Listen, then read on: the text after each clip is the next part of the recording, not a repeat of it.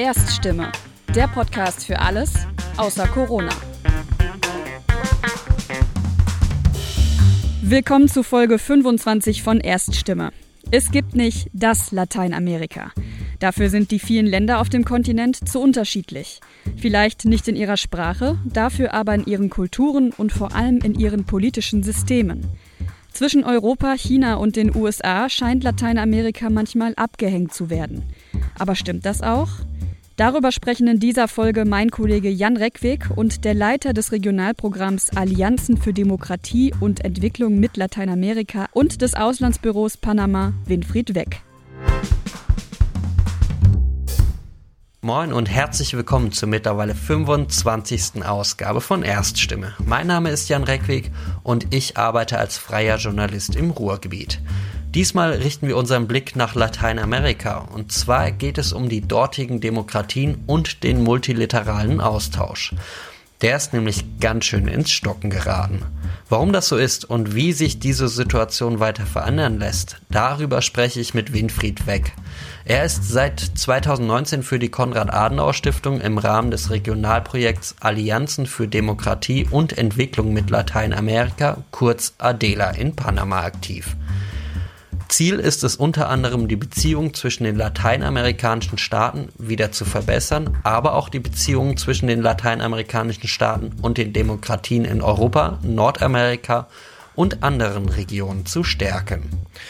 Hallo Herr Weck und liebe Grüße ins feuchtwarme Panama City. Schön, dass Sie sich Zeit für unser Gespräch genommen haben. Immer gerne und guten Morgen, Herr Weck. Herr Weck, von 2011 bis 2014 waren Sie ja für das Länderprogramm der Konrad-Adenauer-Stiftung in Ecuador wie intensiv haben Sie dann die Stichwahlen vor gut einer Woche dort beobachtet? Es gibt bei uns in der Adenauer Stiftung im internationalen Bereich gibt's eigentlich so eine, ähm, eine gute Regel, die sagt, wenn man aus einem Land äh, sich verabschiedet, dann sollte man es auch möglichst hinter sich lassen, weil dann doch sehr viel Herzblut dabei ist. Und so hätte ich das auch normalerweise getan. Aber da ich eben ein Regionalprogramm jetzt leite, ähm, das mit allen Ländern Lateinamerikas zu tun hat, habe ich natürlich auch auf äh, Ecuador geschaut. Äh, ich freue mich natürlich, dass Guillermo Lasso so unerwartet es in irgendeiner Weise war, äh, dass er es geschafft hat, gewählt worden zu sein als äh, neuer Präsident Ecuadors. Äh, die Alternative wäre ein Rückschritt in die Politik von Rafael Correa gewesen. Ähm, und diese Politik hat ja die Adenauer Stiftung auch dazu veranlasst, 2014 das Büro nach über 50 Jahren Anwesenheit zu schließen. Insofern glaube ich, dass es nicht nur für die Politik, sondern vor allem für die ganze äquatorianische Nation eigentlich nur äh, von Vorteil sein kann, äh, dass sich die Wählerinnen und Wähler dort für Guillermo Lasso und seine Partei Creo entschieden haben. Ist die Situation Ecuadors mit einer extrem hohen Staatsverschuldung von über 50 Prozent des Bruttoinlandsprodukts exemplarisch für die Staaten Lateinamerikas? Nicht ganz exemplarisch. Das Problem ist, dass Rafael Correa und seine gesamte Politik auf einen ganz bestimmten, und da dürfen Sie jetzt mich nicht mehr ähm, festzurren, das ist alles schon lange her, aber ich glaube, er hatte damals 2008, 2009 seine gesamte Politik auf einen Kostensatz von 70 US-Dollar für das Barrel Erdöl aufgebaut. Und das war einfach mit der Zeit nicht zu halten. Ecuador ist ein Erdöl exportierendes Land, hat aber eine ganz schlechte Qualität von Erdöl. Äh, das Erdöl muss auch exportiert werden, weil Ecuador selbst keine Raffinerien hat und wird dann reimportiert. Ähm, und deswegen ist aufgrund der, der falschen Kalkulation ist letztendlich die Staatsverschuldung so hochgegangen. Und man muss natürlich auch sagen, dass Ecuador unter Korea sich komplett an, an China verkauft hat. Sonst hätten die damals schon finanziell nicht überlebt. Sie waren ja neben Ecuador auch schon in Peru tätig, wo es im Juni auch zu Stichwahlen kommen wird. Was reizt Sie an Lateinamerika und was treibt Sie dabei an? Alle Regionen dieser Welt haben den Reiz. Äh, das muss man einfach mal so sagen. Ich bin zur Stiftung gekommen, ähm, war vorher im Jahr 1998, war vorher sechs Jahre in der CDU-Bundesgeschäftsstelle und bin von Haus aus eigentlich Islamwissenschaftler. Und deswegen war eigentlich auch angedacht, dass ich in ein arabisches Land gehe. Das hat sich aus den verschiedenen Gründen nicht ergeben. Und wie der Zufall oder die Wege des Herrn einfach mal so sind, äh, wurde mir dann gesagt, ach übrigens, Peru wird auch frei. Und so sind meine Frau und ich nach Peru ausgereist, hatten keinerlei Erfahrung von Lateinamerika. Das war in einer Zeit, in der es noch keinen Flickr gab. Wir hatten keine Ahnung, wie es in Lima aussieht und sind da blind hingegangen. Und diese Ausreise war wahrscheinlich die spannendste meines Lebens. Das lässt sich auch nicht wiederholen. Ähm, meine Tochter ist dann in Peru geboren, das heißt, wir haben eine Peruanerin in der Familie. Und das ist schon sehr, sehr prägend. Ähm, das ist auch eine Weisheit bei uns im, im internationalen Bereich, ähm, dass das erste Einsatzland so eine Art Homeland ist und dem ist man sehr verbunden. Insofern ähm, ist Peru für mich ein ganz spezielles Land. Äh, ist aber natürlich auch schon wieder fast 20 Jahre her, dass ich Peru verlassen habe. Ich bin in der Zwischenzeit auch von Ecuador aus ein äh, paar Mal in Peru gewesen aber habe jetzt da die Politik äh, in den letzten Jahren nicht mehr so verfolgen können, vor allem da ich ja in der Zwischenzeit, also zwischen meinem Einsatz in Peru und dem in Ecuador dann auch nur in einer ganz anderen Ecke des, der Welt in Indonesien. Sie sind jetzt gut zwei Jahre in Panama City. Zuvor waren Sie ja beispielsweise, was Sie auch schon erwähnt hatten, äh, in Berlin für die Konrad-Adenauer-Stiftung tätig. Was sind für Sie die größten Unterschiede Ihrer Arbeit in Lateinamerika im Vergleich zu Ihren bisherigen Tätigkeiten? Da geht schon mit der Schwierigkeit an zu sagen, in Lateinamerika. Das ist das Gleiche, als wenn jetzt Lateinamerika, äh, Lateinamerikaner wären und Sie würden mit jemandem reden, der einen Einsatz in Griechenland hatte, danach in Österreich war und jetzt in Irland sitzt. Und Sie sagen denen, wie sind denn so Ihre Einsätze in Europa? Also wenn ich das so rum erzähle, dann verstehen Sie, was ich meine. Ich war bisher in Andinenländern im Einsatz. Die Andinenländer haben mich auch sozialisiert und ich muss einfach sagen, das ganze karibische Gebiet Zentralamerika ist fast nicht zu vergleichen. Und man geht in Deutschland häufig davon aus, dass diese gemeinsame Sprache, die bis auf Brasilien äh, alle lateinamerikanischen Länder teilen und natürlich auch die gemeinsame historische, religiöse, ethische Basis über Jahrhunderte hinweg, dass die die Menschen hier stärker eint als vielleicht ähm, ähm, diese unterschiedlichen Sprachen und Geschichtsperzeptionen in Europa. Aber dem ist nicht so. Also man kann hier sehr genau erkennen, ob jetzt jemand aus Panama ist oder aus Costa Rica.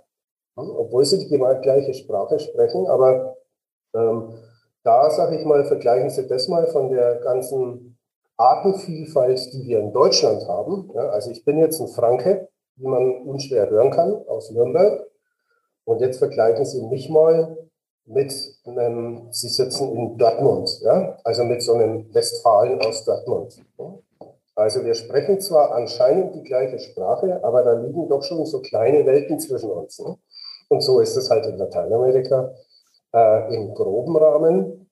Und natürlich auch im, im, kleinen Rahmen, wenn ich jetzt allein in Zentralamerika die, die Costarricenses, die äh, mit, mit den Nicaraguenses und den Panameños vergleiche. Also da hat jeder so seine, seine Eigenheiten. Insofern ist es gar nicht so einfach, auf Ihre Frage schlüssig zu antworten. Was mich an Lateinamerika am meisten fasziniert im Moment ist, als ich 2002 aus Lateinamerika ging. Ich bin dann zuerst mal von Peru aus in die Zentrale zurück, vier Jahre bis 2006 und bin dann nach Indonesien und eben nach neun Jahren 2011 zurückgekommen. Da habe ich das erste Mal bewusst erlebt, ähm, wie Entwicklung vonstatten geht. Also wenn man sozusagen knappe zehn Jahre nicht auf diesem Kontinent war und dann gesehen hat, was sich da entwickelt hat, das ist unglaublich. Also Entwicklung schreitet voran, findet statt. Und alles, was sonst erzählt wird, ist Humbug. Entwicklung findet statt. Das ist einfach so. Ähm, und wenn Sie hier zum Beispiel in Panama City ankommen, dann sehen Sie erstmal aus dem, aus dem Flugzeug raus, bevor Sie in Tocumen landet. Und dann sehen Sie eine Skyline. Und wenn Sie vorher mal in Asien waren, dann sagen Sie, das ist ja wie in Singapur hier. Ja, und das ist wirklich, zwar hat zwar Panama City selber hat eine Million, das ganze Land hat vier Millionen, also das ganze Land hat etwas weniger Einwohner als Singapur, aber das, das, diese ganzen, äh, diese ganzen Wolkenkratzer, all das hat es vor 20, 25 Jahren hier noch nicht gegeben. Also das ist die eine Sache, die mich fasziniert. Entwicklung findet statt. Und auf der anderen Seite, was mich nicht fasziniert, aber eben antreibt und auch in meinem, ich sag mal, in meinem Idealismus, den wir einfach als Kassmitarbeiter im Ausland brauchen. Ohne unseren Idealismus, da können wir einpacken und gehen. Das ist einfach so. wenn wir den verlieren sollten. Mein Idealismus sagt mir, wir müssen auch gegen diese ganzen Ungleichheiten, die es in den Ländern immer noch gibt, und das ist eben stark auch in Lateinamerika verbreitet, ganz stark hier in Panama, in einem Land, das mit dem Panama-Kanal und mit dem Bankensektor einfach ein sicheres Einkommen hat. Aber dennoch, wenn Sie, wenn Sie dann ins Landesinnere fahren, treffen Sie einfach erbarmungslos auf Armut. Und ähm, das sind eben die Diskrepanzen. Und deswegen äh, bin ich auch der Meinung, ich sage immer, jeder Euro, den wir als politische Stiftung häufig, gerade in den Länderprogrammen in den Provinzen ausgeben, ist wirklich gut angelegt. Genau dort, wo häufig die, die Menschen, die sich wirklich auch engagieren möchten für ihre Gesellschaft und für ihre Kommune, die haben keinen Zugang zu, zu Weiterbildung. Mhm. Während es in den Hauptstädten fast immer Überangebote gibt. Und äh, das ist der Anreiz, den ich aber nicht nur in Lateinamerika verspüre, sondern eigentlich in allen Ecken dieser Welt. Gehen wir mal mehr auf Ihre Aufgaben ein. Mit Adela soll der Multilateralismus in Lateinamerika auf dem Subkontinent selbst und auch zu anderen Demokratien weltweit gestärkt werden. Hm, wo fängt man denn da genau an? Das ist eine Frage, die habe ich mir lange, die, die habe ich mir selber lange gestellt. Also der, der Multilateralismus selbst ist ja eigentlich ein, ein Metathema. Ja? Ähm, über, man kann auch über den Multilateralismus oder über die Formen der internationalen Zusammenarbeit natürlich sprechen, aber es ist und bleibt das Instrument. Es ist, es ist sozusagen nicht der Inhalt von Politik, sondern Politikverfahren. Insofern nehme ich das mal als Überthema. Aber ich glaube, es ist auch wichtig zu erklären, äh, um unser Programm zu verstehen, was denn unsere Leitung auch dazu angetrieben hat, dieses Programm ins Leben zu rufen. Das war jetzt nicht meine Idee, sondern die kam vor allem von Herrn Wahlers, zu sagen, wir haben einfach in den letzten Jahren feststellen müssen, dass die Lateinamerikaner in vielen Bereichen oder in mehreren Bereichen, Themenbereichen, von den Entwicklungen in der Welt abgehängt haben. Ich gebe Ihnen mal ein Beispiel. Ähm, es gibt ja äh, über die University of Pennsylvania diese verschiedenen Meetings, jährlichen Meetings von Thinktanks. Da gibt es also die Gipfel, die regional organisiert sind in Lateinamerika, in Subsahara-Afrika etc., den globalen. Und wenn Sie da in diese regionalen Meetings kommen, wo also wirklich namhafte Thinktanks vertreten sind, dann werden Sie in praktisch allen Weltregionen als einen der Top-1-Punkte das Thema Sicherheit, internationale Sicherheitsfragen. Und da gehe ich jetzt nicht einmal auf den erweiterten Sicherheitsbegriff ein, sondern ich sage mal klare, klare, klassische Sicherheitsfragen, die auch mit Verteidigung, mit Militär etc. zu tun haben. Die sind da äh, an, an der Top-Stelle der Tagesordnung. Und in Lateinamerika passiert ihnen halt seit ein paar Jahren äh, immer noch, dass sich die Vertreter von den namhaftesten Thinktanks zusammensetzen und über die Herausforderungen sprechen. Und wenn dann einer oder eine das Thema Sicherheit überhaupt in den Mund nimmt, dann nur im Zusammenhang mit äh, innerer Sicherheit, organisierter Kriminalität und vielleicht in letzter Zeit natürlich auch mit Migration. Das ist ja schon der erweiterte Sicherheitsbegriff, wenn man so will. Und was in letzter Zeit auch aufgekommen ist, ist das Thema Cybersecurity. Und damit hat sich das auch. Also das ist für meine Begriffe das beste Beispiel zu sagen, die Lateinamerika, Lateinamerikaner sind dabei, einen gewissen Anschluss an die Entwicklung in der Welt zu verpassen. Könnten wir jetzt natürlich sagen, das ist ja wunderbar. Die leben halt auf einem Kontinent oder Subkontinent der Glücklichen. Ist doch nur gut, wenn man sich eigentlich nicht über Sicherheitsfragen austauschen muss.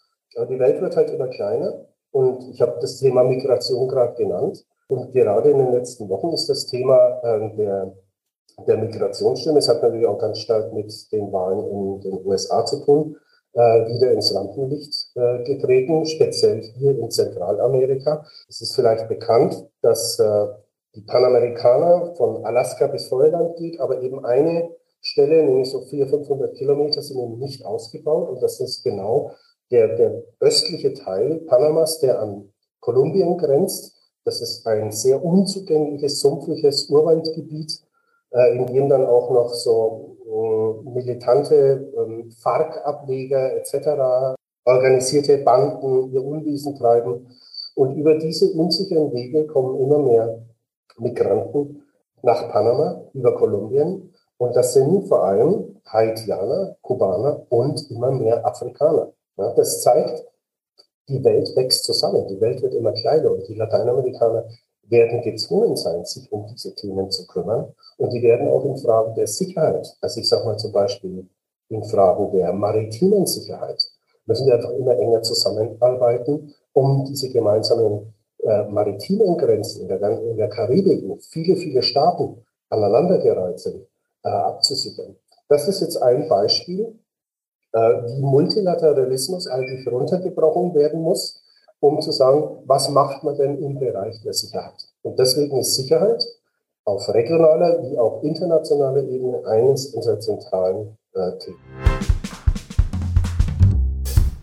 Wie gehen Sie denn genau vor, um die Beziehungen zwischen den lateinamerikanischen Ländern untereinander, ja und mit den Demokratien außerhalb des Subkontinents zu verbessern? Dazu noch vorab vielleicht die anderen Themenbereiche, die wir machen. Dann kann ich nämlich das auch leichter erklären. Ähm, wir hatten ein Vorgängerprogramm, das sich ähm, Soziale Ordnungspolitik in Lateinamerika genannt hat. Das saß in Santiago de Chile. Und aus diesem Superprogramm haben wir den ganzen Handelsbereich übernommen. Äh, Handel, ich sag mal regional und die regionalen Handelsvereinigungen, äh, die es gibt, nämlich der Mercosur zum Beispiel im Süden, äh, die Alianza del Pacifico, also die Pazifikallianz, ähm, aber auch SICA in Zentralamerika, ähm, da geht es uns weniger darum, wie die inneren Befindlichkeiten dieser Institutionen sind, sondern wie diese Institutionen möglicherweise untereinander kooperieren könnten und wie sie vor allem miteinander oder einzeln zusammen mit anderen Akteuren, wie zum Beispiel der Europäischen Union oder ASEAN oder vielleicht in Zukunft der Afrikanischen Union etc. etc. zusammenarbeiten können. Und da bringen wir eben in diesem Bereich Akteure, die, also wir arbeiten nicht mit äh, dem Endverbraucher, wie ich das immer zu nennen pflege. Die, die Adenauer Stiftung und die anderen politischen Stiftungen arbeiten selten mit den Endverbrauchern. Das heißt, wir müssen mit Multiplikatoren arbeiten. In dem Bereich Handel, da haben wir unsere fixen Partner. Uh, unser wichtigster Partner ist die ähm, Wirtschaftskommission für Lateinamerika und die Karibik der Vereinten Nationen. Uh, die sitzt in Santiago de Chile. Und äh, mit denen machen wir sehr viel. Und da versuchen wir eben gemeinsam in Form von Delegationen, die nach Europa reisen, die Lateinamerikaner untereinander zusammenzubringen. Denn wenn ich so acht Tage unterwegs bin, diese, diese Informationsreisen, äh, die haben eigentlich zwei ganz wichtige äh, Eigenschaften. Die eine ist die Information, und zwar die gegenseitige, aber auch die, das wird häufig unterschätzt, die Dynamik innerhalb der Gruppe die ist ganz wichtig. Da kommen wir nämlich zu dem Punkt, dass wir eben feststellen müssen, dass die lateinamerikanischen Länder für sich genommen als einzelne Länder, fast alle, auf eine lange, lange multilaterale Tradition zurückblicken können. Äh, Wenn es einige Länder im Moment eben nicht tun, dann hängt es in allererster Linie mit aktuellen Regierungen zusammen. Ähm, aber ansonsten haben die Lateinamerikaner lange, lange Tradition an, an internationaler Kooperation. Ähm, aber sie haben enorme Schwierigkeiten, sich selbst zu verstehen und zusammenzuarbeiten. Also es gibt nahezu kein einziges ähm, lateinamerikanisches Projekt eines Zusammenschlusses verschiedener Staaten, das wirklich langfristig erfolgreich gewesen ist. Ja, da haben sie wirklich trotz der gemeinsamen Sprache, sind wir wieder bei dem Punkt, äh, trotz der gemeinsamen historisch-ethischen ähm, Grundlage, die sie vielleicht vereint, ähm, kommen sie da einfach nicht zu Potte. Ich gebe Ihnen ein Beispiel. In Lateinamerika ist keine einzige Impfdosis, keine einzige Impfdosis über eine der überregionalen oder regionalen oder überregionalen Organisationen äh, rekrutiert worden. Zurück zum Thema. Deswegen machen wir Handelsfragen. Die kann man einfach gut runterbrechen. E-Commerce, ähm, das ist ein klassisches Thema, die WTO. Äh, das sind klassische Themen, die uns, Handel wird uns auch weiter stark beschäftigen, ganz stark beschäftigen und werden auch die internationale Kooperation stark beschäftigen.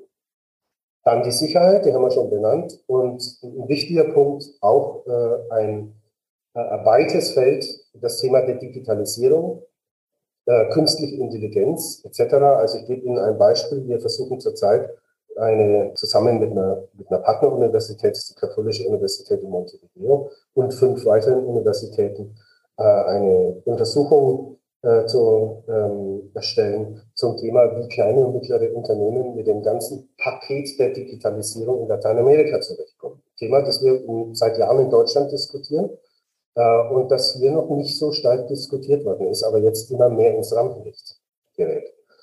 Da wollen wir einfach als Adenauer Stiftung dabei sein und äh, unterstützend mitwirken. Ähm, ein wichtiger Pfeiler unserer Arbeit ist auch, ähm, das will ich immer betonen, ähm, die Umsetzung der 17 SDGs der Agenda 2030. Und da machen wir ganz stark, sind wir tätig im Bereich der globalen Gesundheit. Und das nicht nur seit der Pandemie, sondern das hatten wir eigentlich schon seit 2019 im Programm. Das ganze Thema Gender, immer noch ein ganz, ganz wichtiges Thema, in dem wir auch äh, Frauenförderung nicht nur auf äh, kommunaler, äh, regionaler Ebene betreiben wollen, wie Länderprogramm, sondern überregional. Wir wollen versuchen, lateinamerikanische Vertreterinnen mit afrikanischen und europäischen Vertreterinnen zum Beispiel im Wirtschaftsbereich zusammenzubringen. Das haben wir schon äh, erfolgreich getan vor zwei Jahren. Dann kam eben die Pandemie dazwischen. Wir versuchen jetzt einen neuen Ansatz. Äh, wir werden in Zukunft sehr viel Hybrid machen. Das wird uns viele neue Möglichkeiten ergeben. Ja? Aber es, wir kommen nicht und wollen auch nicht drum kommen, dass das Wesen unserer Veranstaltungsform weiter die physische Veranstaltung ist. Mhm. Das ist für mich ein ganz entscheidender Punkt. Und das ist für mich auch die wichtigste Antwort äh, auf Ihre Frage, wie wollen Sie das denn umsetzen? Ganz entscheidend ist, dass Menschen aus verschiedenen Teilen dieser Welt zusammenkommen und sich austauschen können. Das ist das alles Entscheidende. Und das kann ich einfach über eine hybride Konferenz nicht machen. Hängt das denn, dass die Staaten miteinander nicht so zusammenarbeiten können, hängt das auch mit den starken politischen Umbrüchen zusammen? Also einfach gesagt, dass es in dem einen Staat Sozialismus eher vorherrscht, dann gibt es Neoliberalismus und auch Populismus? Das ist ja nicht nur eine äh, Momentaufnahme, sondern das können Sie eigentlich rückverfolgen. Also es gab viele, viele Ansätze schon vor Jahrzehnten der Zusammenarbeit. Ich meine, der Mercosur hat jetzt auch sein 30-jähriges Bestehen gefeiert und dennoch sind die im Moment praktisch inaktiv, weil inoperabel. Die Allianza del Pacifico, die zehnjähriges Bestehen feiert, ist deswegen als erfolgreich zu bewerten, weil sie eigentlich nicht viel tut. Und wenn ich nicht viel tue, dann kann ich halt auch nicht viel falsch machen. Da gibt es mit Sicherheit andere, die mir, die mir da äh, sofort ins Wort fallen würden. Aber letztendlich, wenn ich mich eben um, um wirkliche äh, schwerwiegende Themen, wie zum Beispiel, wenn wir unsere Zusammenarbeit wirklich vertiefen wollen, heißt das eben ganz konkret, dass wir bestimmte Bereiche unserer nationalen Souveränität abgeben müssen. Ja? Das ist das letztendlich, diese geheime Formel des Erfolgs der Europäischen Union. Ja? Vertiefung durch Abgabe von Souveränität. Jetzt gehen Sie mal aus, aus Europa raus und versuchen Sie mal Staaten zu finden, die dazu bereit sind, auch nur einen Jota ihrer nationalen Souveränität abzugeben. Und das ist eines der Hauptprobleme. Das ist nicht nur in Lateinamerika so, das ist in Afrika, das ist in Asien, das ist überall der Fall.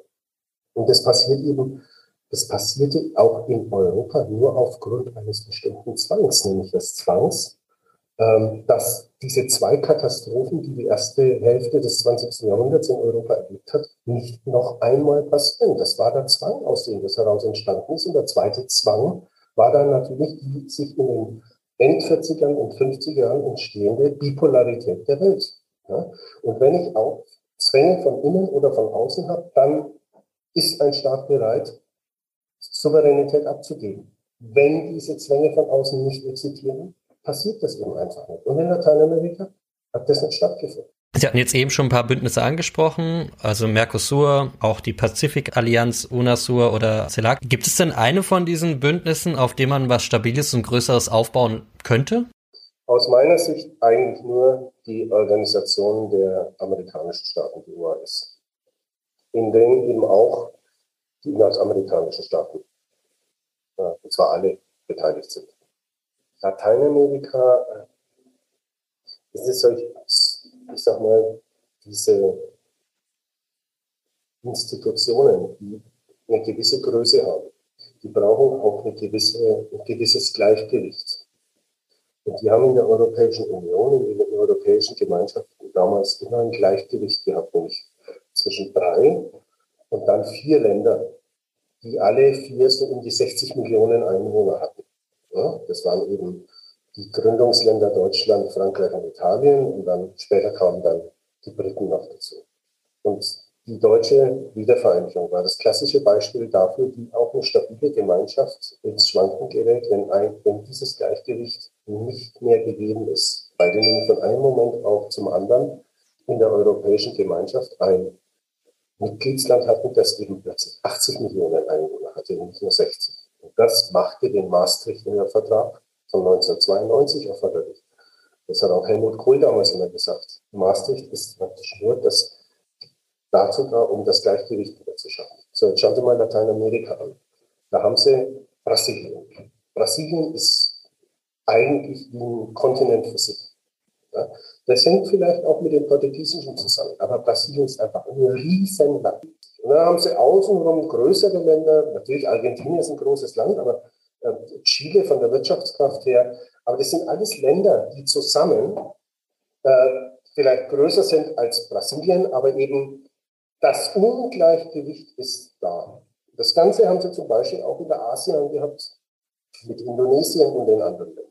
Ja, Indonesien riesengroß, viertgrößtes Land äh, bevölkerungsmäßig und die anderen alle zusammengenommen waren zwar stärker als Indonesien, aber keiner kommt so ran. Dieses, diese Ungleichgewichte, die tragen stark dazu bei, dass sich derartige ähm, Regionalgemeinschaften nur schwer ähm, weiterentwickeln können, weil eben so ein gewisses Grundmisstrauen da ist. Und deswegen setze ich eigentlich nur darauf, dass sowas durchgesetzt werden kann, oder positive Fortentwicklung findet, wenn andere große mit dabei sind.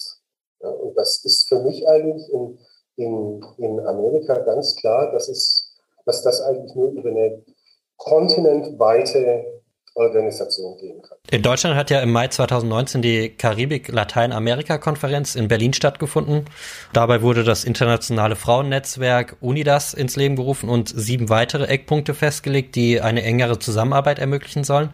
Zum Beispiel in einer gemeinsamen Sicherheits- und Wirtschaftspolitik, die Förderung von Demokratie und Rechtsstaatlichkeit und auch Initiativen im Kampf gegen den Klimawandel sollen ermöglicht werden. Das ist jetzt bald zwei Jahre her. Gibt es da denn überhaupt irgendwelche Fortschritte? Wenn ja, welche? Also es gibt durchaus, wir haben das jetzt gerade in Unidas, ähm, ähm, das soll, das Netzwerk soll weiter ausgebaut werden. Wir haben jetzt gerade wieder Kontakt mit unserer Botschaft hier, mit der deutschen Botschaft gehabt, denn es ist eben eine, eine Initiative des deutschen Außenministeriums gewesen. Ähm, und wir haben auch äh, unsere Partner, äh, Partnerinnen sozusagen äh, gemeldet, die in diesem Netzwerk tätig sein sollten aus unserer Sicht. Also da, das geht schon weiter. Aber jetzt müssen Sie einfach aussagen, die letzten zwei Jahre standen halt unter einem düsteren Licht. Und das düstere Licht ist immer noch nicht viel heller geworden. Also insofern, das ist das Gleiche. Das sage ich auch ganz, ganz ehrlich. Hätte es die Pandemie nicht gegeben, könnte ich Ihnen viel glänzender über Erfolge äh, von Adela berichten.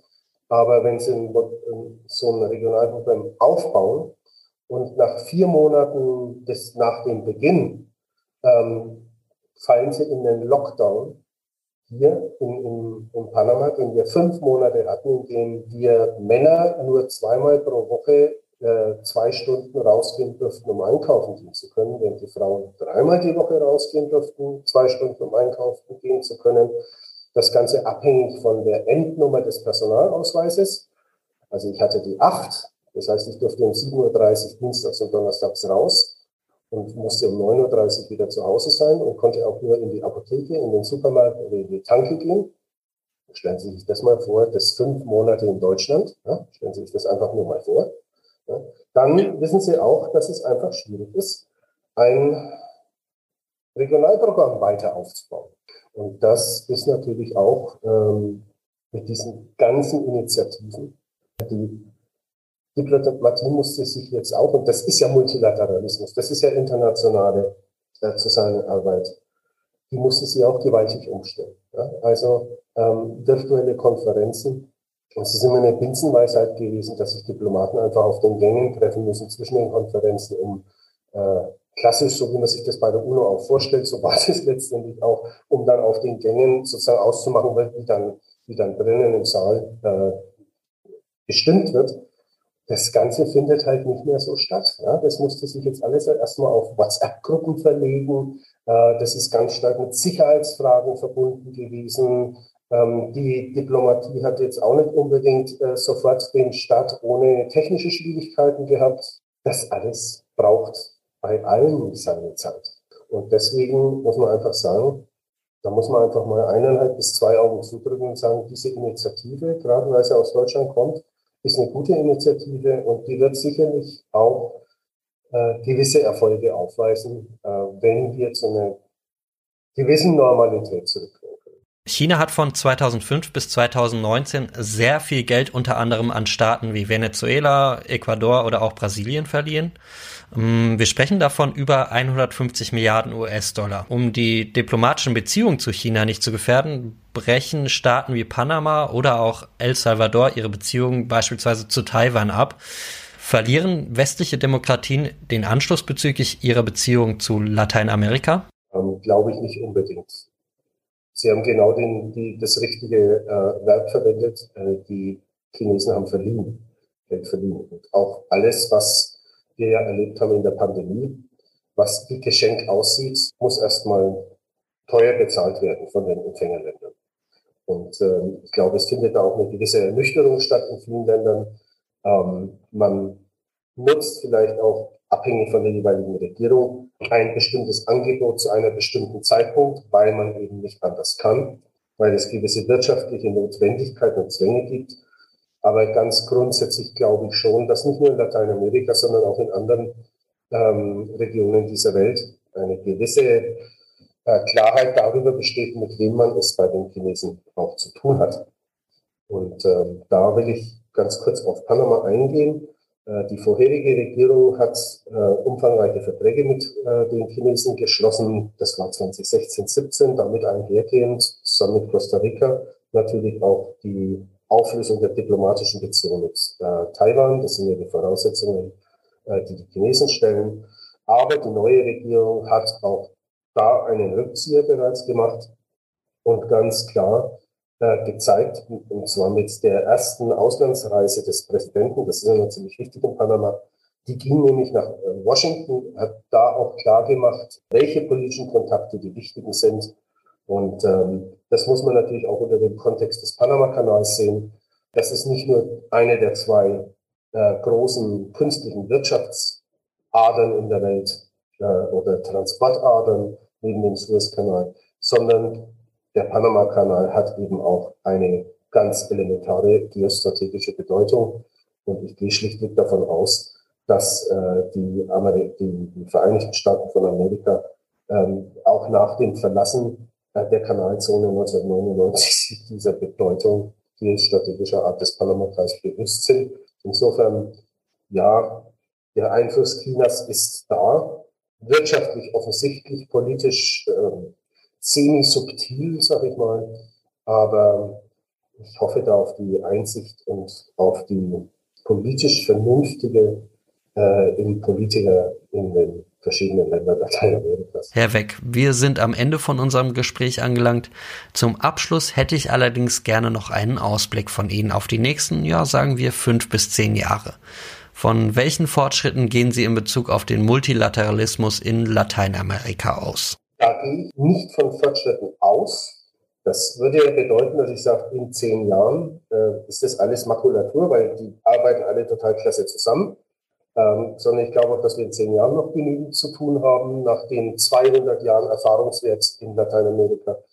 Ähm, ich gehe aber davon aus, dass es ähm, in verschiedenen Bereichen zu neuen Formen der, der internationalen Zusammenarbeit kommt, eher punktueller Art, eher in der Art dass sich Länder gemeinsamen Willens, gemeinsamer Zielsetzungen zu bestimmten Themen äh, zusammenfinden, um eine gewisse Kraft in internationalen Gremien äh, darzustellen. Ich glaube, dass Lateinamerika äh, vor allem darum kämpfen muss, seine Ungleichheiten innerhalb der Bevölkerung aufzuarbeiten. Und ich sehe deswegen auch ähm, wir würden das so auf Neudeutsch Windows of Opportunities sehen für unser, für unser Konzept der sozialen Marktwirtschaft. Denn äh, nicht nur in Panama, sondern in vielen Ländern Lateinamerikas sind die zwei entscheidenden Sektoren Bildung und äh, Gesundheit äh, sehr defizitär. Und da kann gerade eine Konzeption wie die der sozialen Marktwirtschaft Wesentliches leisten. Und ich glaube, dass die Adenauer Stiftung in diesem Kontext auch äh, Wesentliches beitragen kann. Lieber Herr Weck, ich danke Ihnen für Ihre Zeit, Ihre spannenden Einblicke und ja, die tollen Infos von Ihnen. Ich wünsche Ihnen weiterhin viel Erfolg mit dem Regionalprojekt Adela und für Ihre Zeit in Panama. Bleiben Sie gesund, machen Sie es gut. Vielen Dank, Herr Reckwick, für Ihre Zeit und hat mich total gefreut und ähm, immer wieder gerne. Das war Folge 25 von Erststimme, dem Podcast für alles außer Corona. Die nächste Folge erscheint am 5. Mai. Mehr Infos zum Inhalt der Folge finden Sie schon bald auf der Internetseite des Büros Bundesstadt Bonn der Konrad-Adenauer-Stiftung. Wir freuen uns, wenn Sie auch dann wieder reinhören und wünschen Ihnen bis dahin eine gute Zeit.